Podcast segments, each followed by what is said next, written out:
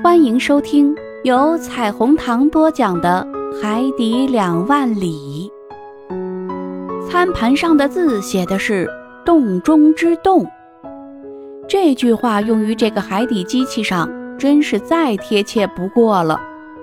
字母 N 肯定是人名的手写字母，可能就是在海底发号施令的那个谜一般神秘人物的姓氏的第一个字母。内德和孔塞义没去管那么多，他们正在狼吞虎咽。我随即也学起他们的样子来。再说，我已经不再担心我们的命运了。事情是明摆着的，我们的主人并不想让我们饿死。不过，世间的一切事情都会有个头的，一切都会过去的。就连十五个小时没有进食、饿得不行的事儿，也都已经成为过去了。肚子饱了，睡意也随之袭来。同死神搏斗了一宿之后，这种反应也是很自然的。嗨，我一定会睡得很香的。孔塞一说，我也困得不行了。内德兰德说。我的这两个同伴说话间便往麻席上一躺，不一会儿便沉沉睡去。我也困得不行了，但是我还是硬挺了一会儿，没有马上去睡。我脑子里拥塞着太多的想法，太多的问题挤在一起，找不到答案。眼前又浮现出太多的幻想，所以眼皮竟合不拢来。我们现在身处何处？是何种神奇的力量把我们带到这里来的？我觉得，或者更确切地说，我仿佛觉得，这只艇在向海底潜下去。可怕的想法全都缠绕着我。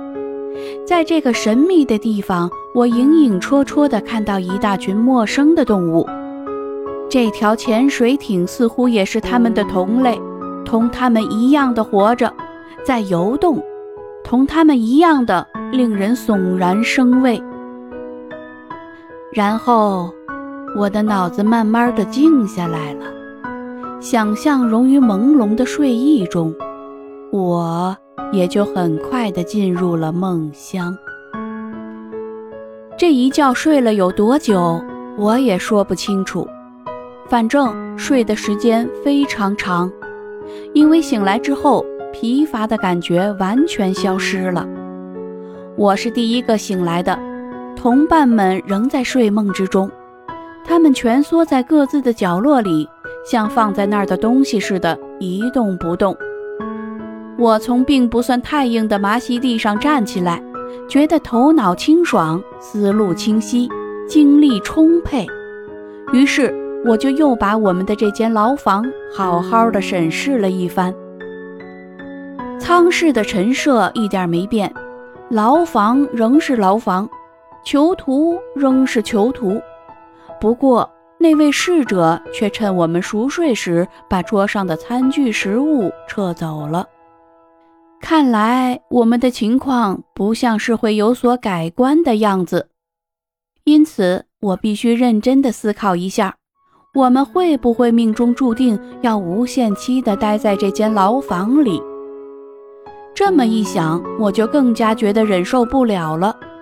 因为尽管我脑子里不像头一天那样纷乱不堪，但我的胸口却憋闷得厉害。我觉得呼吸困难，浑浊的空气已经难以让我吐故纳新。尽管这间牢房挺宽大，但其中的氧气。显然已经被我们消耗了一大部分。事实上，每个人每小时要消耗一百升空气中所含的氧气，而空气中一旦含有几乎等量的二氧化碳时，就无法呼吸了。因此，眼下迫在眉睫的是要给牢房换换空气，而且这艘潜水艇也该换换空气了。这么一想，我脑子里便浮现出一个问题来：这个浮动住所的头头是采用什么方法解决换气问题的呢？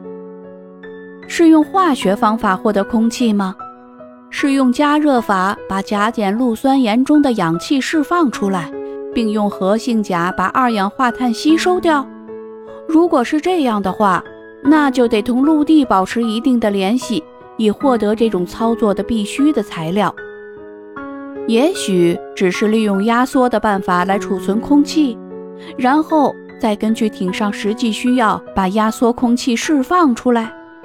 这也许有可能。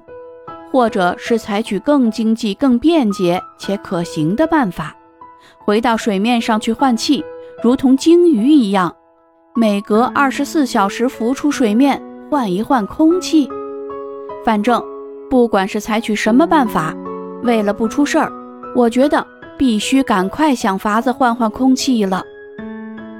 其实我已经加快呼吸的频率，以便从这间牢房中呼吸到一点点氧气。这时候，我突然觉得有一股清新且带有咸味儿的空气吸入肺里，我立刻精神振奋起来。这一定是令人神清气爽的寒点海风。我大张开嘴巴，尽情地呼吸着，肺部充满了清新的空气。与此同时，我感到身子在摇晃，但摇晃得不很厉害。显然，这条艇。这个铁皮怪物浮出了水面，在像鲸鱼似的呼吸了，因此这只船的换气方法就完全可以确定了。我一边大口大口地呼吸着新鲜空气，一边寻找着那个把新鲜空气输送给我们的进气孔道，或者称之为呼吸道。不一会儿，我便找到了。舱室门上方有一通风口，新鲜空气就是通过这个孔输送进来的，再把牢房中的浑浊空气换掉的。我正在这么观察着，内德兰德和孔塞伊也醒了过来。他们在这令人神清气爽的空气的刺激之下，几乎是同时醒来的。他俩揉了揉眼睛，伸了伸胳膊，然后。一下子便站了起来。先生睡得好吗？孔塞伊像往常一样彬彬有礼地问道。啊，睡得很好，小伙子。我回答道。您呢，内德兰德师傅？非常好，教授先生。不过我不知是否睡糊涂了，我觉得呼吸到的像是海上的空气似的。一个以海为家的人，在这种事儿上是不会犯糊涂的。于是，我便把加拿大人睡熟时所发生的情况跟他们说了一遍。对，内德兰德说：“我们现在完全明白了，我们在亚伯拉罕·林肯号上看到的这头所谓的独角鲸为何会发出那么大的吼声了。”一点不错，兰德师傅。那是他在呼吸。不过我还有一事不明，阿罗纳克斯先生，现在是什么时间了？我怎么一点概念也没有呀？是不是又该到吃晚饭的时间了？好了，朋友们，今天的更新就到这里，感谢您的收听，欢迎加入订阅以及关注，谢谢。